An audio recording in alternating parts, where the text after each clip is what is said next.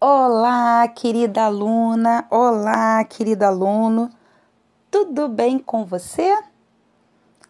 E com seus pais, irmãos e os seus familiares? Bem, desejo que esteja tudo bem. Como você já sabe, me chamo Tereza Vitória e sou a professora e elaboradora do seu material didático carioca do oitavo ano. E essa é a nossa quinta audioaula. E aí, tá gostando? Consegue fazer as ligações do que estamos conversando com o material didático carioca que está aí com você? Bem, nessa semana vamos estudar os motivos que levaram ao movimento que deu origem à chamada Revolução do Haiti. Para facilitar, você pode acessar o conteúdo que vamos trabalhar no seu MDC, no seu material didático carioca. Ele se encontra da página 286 até a 290. E ao longo dessas páginas existem exercícios que vão fazer você refletir um pouco sobre o que vamos conversar hoje. Hum, e se achar legal ampliar um pouquinho mais esse conteúdo, acesse o seu MCE, que foi enviado no dia 28 de maio, onde conversamos sobre os motivos que levaram a população do Haiti a se revoltar contra sua metrópole. E como recurso midiático, preparei para você uma audiola especial sobre esse assunto. Assim, aproveite para reforçar os conhecimentos que já possui ou então para aprender aquilo que de repente você ainda não entendeu. Vamos lá?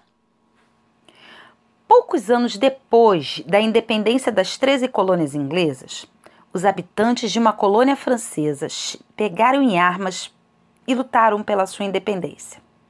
Era Saint-Domingue, a parte ocidental da ilha de São Domingos, ocupada pelos franceses ainda no século XVII e transformada no século XVIII numa das maiores produtoras de açúcar do Caribe. A colônia tinha o perfil das ilhas escravistas da região, com uma minoria de senhores, que eram os administradores e comerciantes brancos, e uma imensa maioria de escravos de origem africana. Assim, cerca de 85% de uma população de quase 800 mil habitantes era negra. Os quase 30 mil mestiços e negros libertos tinham um papel extremamente importante na economia local e dominavam cerca de um terço dos negócios da ilha. Bem, ao longo do século XVIII, os grandes senhores e os seus representantes, chamados de grandes blancs, grandes brancos, tiveram de conviver com dois tipos de pressão. A primeira era a ação dos quilombolas, muito ativos na região, e a dos mestiços libertos, chamados de afranchis, que lutavam por direitos políticos e igualdade civil. Essa era a segunda pressão. Bem, a explosão da Revolução Francesa causou um enorme impacto nessa região. Em princípio, dividiu os grandes blancs entre os partidários do movimento e os leais ao antigo regime. Depois, abriu um grande espaço para as reivindicações por parte dos afranchis que exigiram enviar representantes aos Estados Gerais, convocados pelo rei Luís XVI em Paris. Bem, os grandes blancs se opuseram. E aí, um líder, Vicente Auger, juntamente com Jean-Baptiste Chavannes, lideraram um movimento contra os brancos. Isso em 1790. E buscaram forças e apoio na Inglaterra. Lembra que a Inglaterra era a rival da França? Só que esse golpe foi totalmente abortado e os líderes dessa rebelião todos mortos executados. Bem, a situação foi se agravando, se agravando, com um levante geral dos escravos e quilombolas, liderados por Bucan, Biassot e Jean-François, em 1791.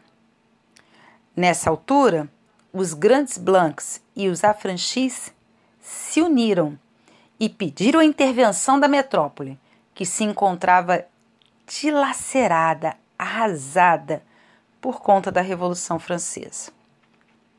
Mesmo assim, a França, já dentro de um processo de transformação, enviou 6 mil soldados no ano de 1792, sob o comando do girondino Santoná, para conter a rebelião e defender a colônia de um eventual ataque inglês.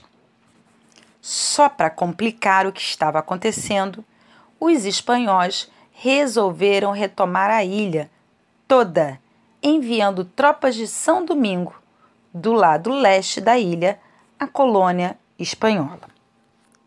Só para você entender, a região inicialmente foi colonizada pelos espanhóis e depois, só no século XVII, pelos franceses. Assim, em 1793, na fase radical da Revolução Francesa, sob a influência da Sociedade dos Amigos dos Negros, o governo francês aboliu a escravidão nas colônias. Santoná, com isso, incorporou cerca de 4 mil soldados negros ao exército francês. O comando geral do exército recaiu sobre o negro Toussaint Louverture, que venceu os espanhóis e dirigiu suas tropas contra as milícias dos Grandes Blancs, que estavam inconformados com a abolição da escravidão. Só que Tunaz se mas Tunasi se conduziu de forma ambígua em todo o processo, reforçando-se por ser leal à República Francesa. E assim foi promovido por esse motivo a general de brigada do exército francês. Só que com a mudança do quadro político na metrópole, adotou posições conservadoras, obrigando os negros a voltar a trabalhar nas plantações. Suas tentativas de manter o poder a qualquer preço descontentou a França e aos generais negros ao mesmo tempo. E assim, em 1802, após a subida de Napoleão Bonaparte ao governo francês, esse decidiu restabelecer a escravidão em Saint-Domingo. E um poderoso exército de 60 mil homens, comandados pelo general Leclerc, cunhado de Napoleão, foi enviado à ilha. Toussaint Louverture ainda conseguiu mobilizar suas tropas, agora contra os franceses, iniciando a luta pela independência. Mas a sua liderança estava com os dias contados. Nessa altura, a luta pela independência de Saint-Domingue e pela abolição da escravidão eram faces da mesma moeda. Toussaint Louverture foi capturado pelos franceses e morreu na França, mas a luta prosseguiu sob o comando de Jean-Jacques Dessalines e Alexandre Pétion, generais oriundos do exército quilombola. E foi assim que, em 1804, o exército rebelde, composto de africanos e seus descendentes, incluindo escravos, libertos e quilombolas, triunfou sobre os franceses.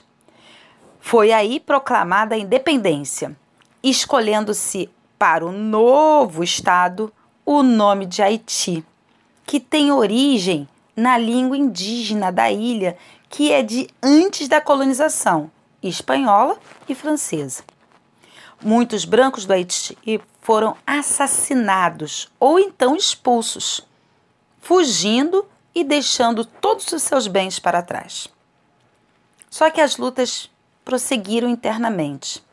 Dessalines opôs-se ao novo general Henrique Christophe, que em 1811 estabeleceu o regime monárquico na ilha, na parte norte da ilha, enquanto no sul vigorava uma república. Assim, infelizmente, a população do Haiti começava a mergulhar numa grande crise e passou a perder lugar de grande produtor de açúcar que ocupava para a crise econômica que começava a se alastrar. Na América, o Haiti foi o único caso de movimento no qual convergiram a abolição da escravidão e a proclamação da independência. Aconteceram juntas, incluindo o massacre de brancos vencidos. E por isso mesmo tornou-se um grande fantasma que passou a assombrar por décadas os senhores escravistas do continente americano.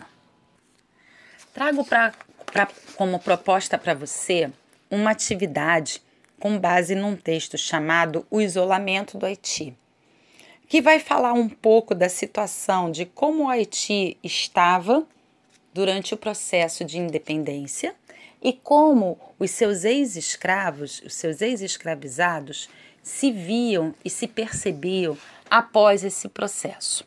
Bem, deixo para vocês, para você, desculpa, duas atividades.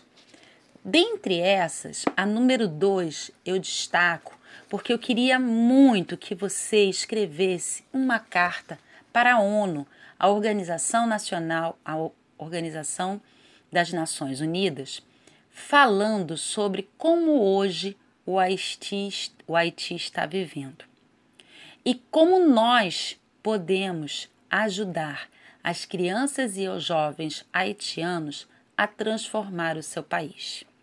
Bem, não esqueça de mandar sua atividade para o e-mail materialcarioca.rioeduca.net, colocando seu nome completo e o nome da sua escola. E mais uma vez eu quero agradecer muito aos alunos e alunas que continuam enviando as suas atividades para o e-mail do Material Carioca. Estou muito feliz de ver o empenho de cada um de vocês. Então, até semana que vem. Fique bem e se cuida.